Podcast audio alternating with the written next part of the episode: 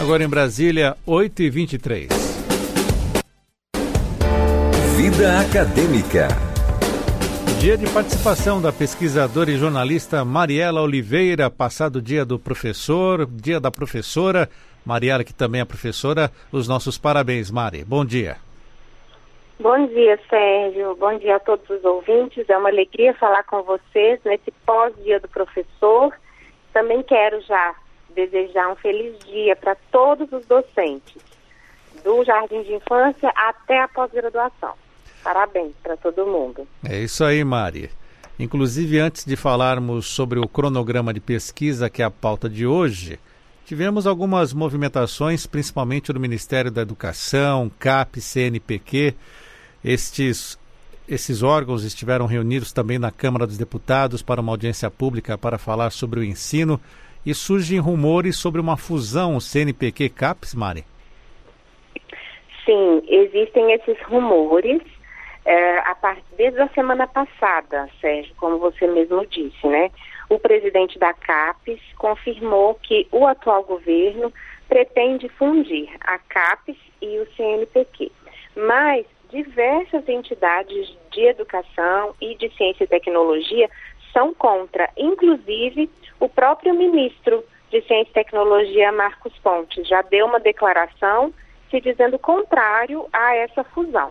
E a gente também entende que é, fundir dois órgãos que não têm as mesmas funções, né, que têm algumas especificidades, seria um equívoco desse governo. Quais são as diferenças entre CAPES e CNPq, Mari? Olha, Sérgio, é, a CAPES e o CNPq, eles não estão sob a mesma alçada administrativa. A CAPES, ela faz parte do Ministério da Educação. O CNPq é administrado pelo Ministério da Ciência, Tecnologia, Inovações e Comunicações.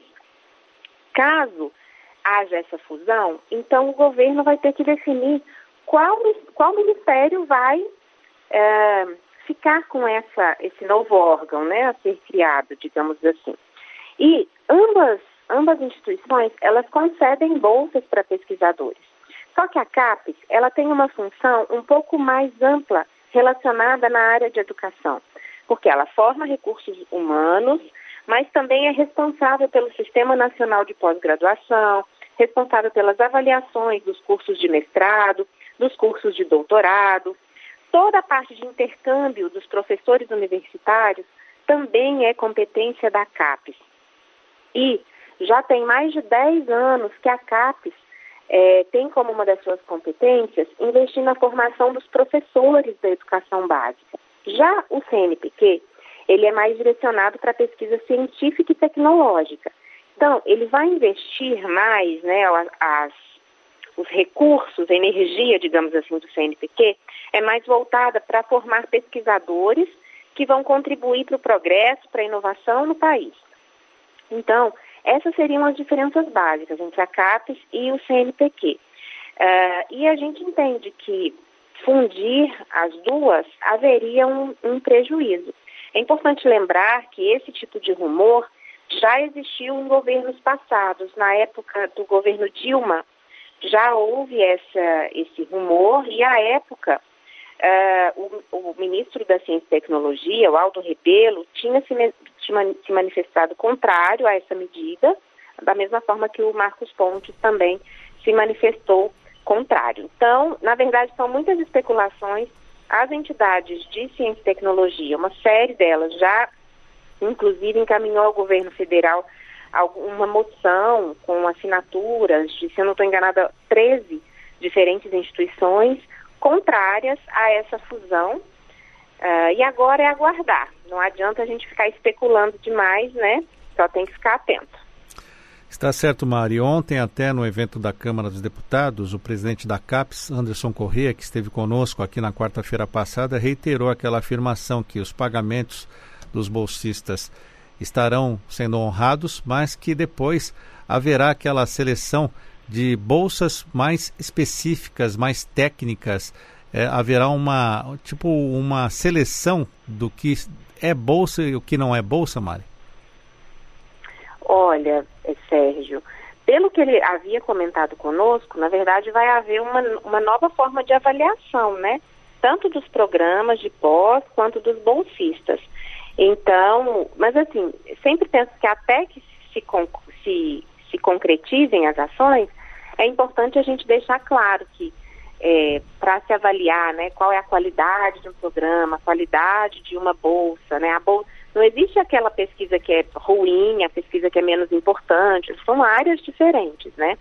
Mas parece que esse atual governo ele tem um foco prioritário nas áreas de é, exatas, na área de ciências médicas, tecnológicas, enfim. Mas até agora nada, é, pelo menos que eu saiba, né? De concreto no sentido, para além do que a gente já sabe desses cortes Sim. que foram recentemente realizados. Então vamos lá, Mari, vamos à nossa pauta de hoje, que é o cronograma de pesquisa. O que é um cronograma de pesquisa, Mari? Sérgio, um cronograma de pesquisa é uma etapa muito importante para todo mundo que está na pós-graduação ou para quem quer entrar na pós-graduação.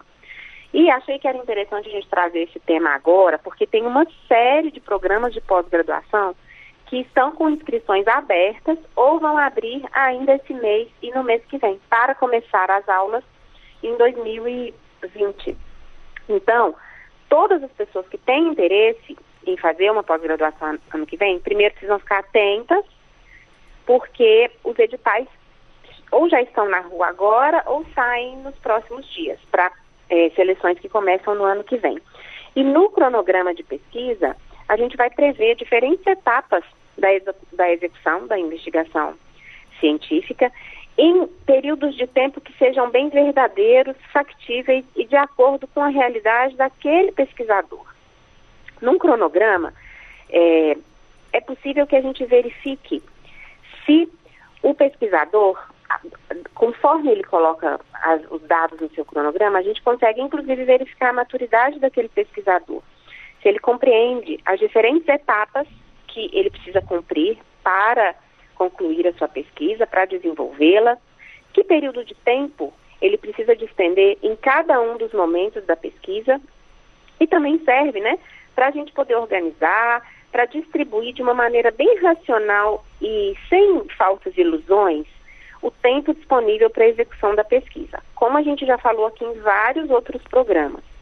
Uma pesquisa que tem um trabalho de campo, que trabalha com entrevistas, ou uma pesquisa clínica, uma pesquisa que vai é, trabalhar com análise de materiais que precisam ser adquiridos de um outro país, por exemplo, o tempo dessa pesquisa é muito diferente do tempo de uma pesquisa que trabalha só com análise documental, por exemplo, que trabalha só com é, revisão de literatura, por exemplo. Então, é fundamental que todo pesquisador e todo é, estudante de pós-graduação tenha em mente que o cronograma que ele vê na internet, por exemplo, se você colocar no Google o cronograma de pesquisa, vai aparecer um monte de é, diferentes modelos. Aqueles modelos, nenhum deles serve para sua pesquisa, porque a pessoa que fez aquele cronograma não tem o seu tempo, não tem a sua maturidade de pesquisa. Então, um, um pesquisador já sênior, ele demora menos em determinadas etapas de pesquisa do que um pesquisador que está começando, do que um estudante de pós-graduação. Então, planejar, fazer o cronograma de pesquisa vai é, dá para o candidato menos ansiedade, sabe? Aquela coisa de, ai, não estou conseguindo fazer no tempo, não estou conseguindo. Por vezes essa ansiedade vem porque você planejou mal, você não fez de uma maneira sensata o seu cronograma de pesquisa. Vamos seguindo aqui, Mari. Por que é importante fazer esse cronograma, então? Bom, para você planejar as suas atividades ao longo do tempo. O cronograma uh, ele vai informar cada etapa da pesquisa e quando ela, que ela vai ser desenvolvida. Não, é, a gente não pode esquecer que as agências financiadoras, elas verificam o seu cronograma de pesquisa antes de te dar o recurso, antes de te fornecer um recurso. Exatamente para elas, porque se você me conta que em um mês você vai coletar e analisar dados, e é só você, é, eu arrisco dizer que é muito difícil que você conclua essa atividade, mesmo que você fique o tempo todinho do seu dia, né, as 40 horas da sua semana de trabalho, 44, sei lá quantas, é, é muito difícil que você conclua em um mês uma coleta e análise de dados se é você sozinho. Então, se você coloca que é um mês, possivelmente você vai estar pedindo bolsas no seu projeto de pesquisa para vários outros pesquisadores trabalharem com você e você conseguir concluir isso em um mês.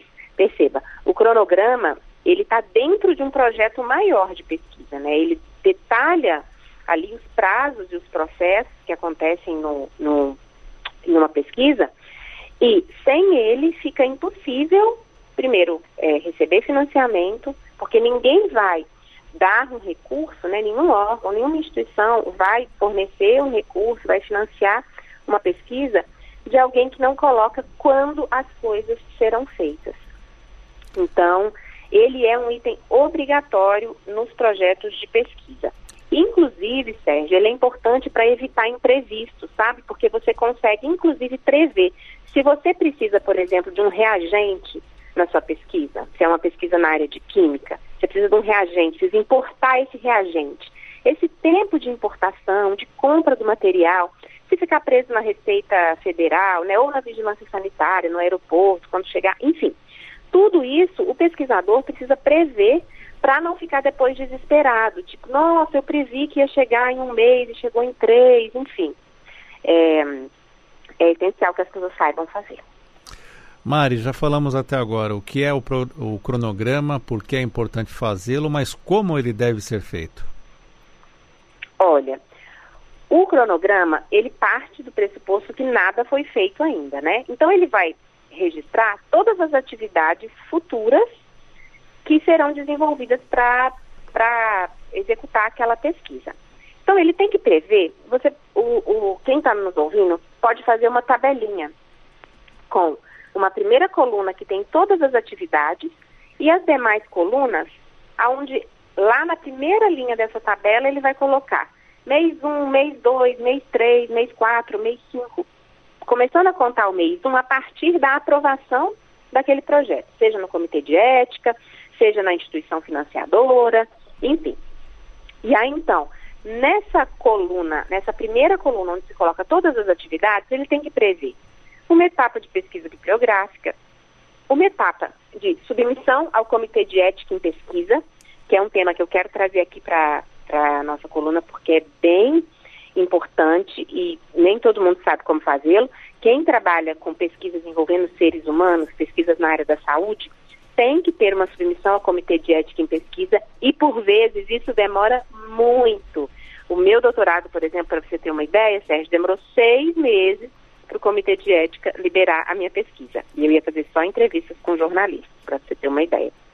Então, vou, vai ter lá né, a pesquisa bibliográfica, Comitê de Ética, tem que prever o tempo de coleta de dados, tem que prever o tempo de análise desses dados coletados. É importante prever também o tempo de escrita da tese, ou da dissertação, ou da monografia, né?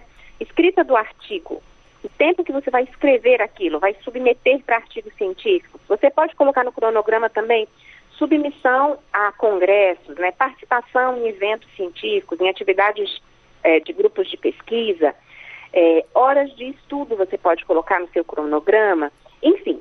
Nessa primeira coluna, então, vão todos, todas as possíveis atividades que você precisa fazer para executar a sua pesquisa. É simples de fazer, só tem que fazer com maturidade para não achar que dá para fazer uma pesquisa que leva três meses em uma semana. Mari, já estamos com o tempo um pouco apertado. Qual a conclusão que você pode falar sobre o cronograma de pesquisa?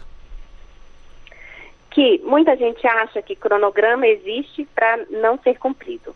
Não é verdade. O importante é as pessoas pensarem que se você faz o cronograma, faça-o de maneira realista e sim você vai conseguir cumprir a sua pesquisa no tempo que te foi empenhado.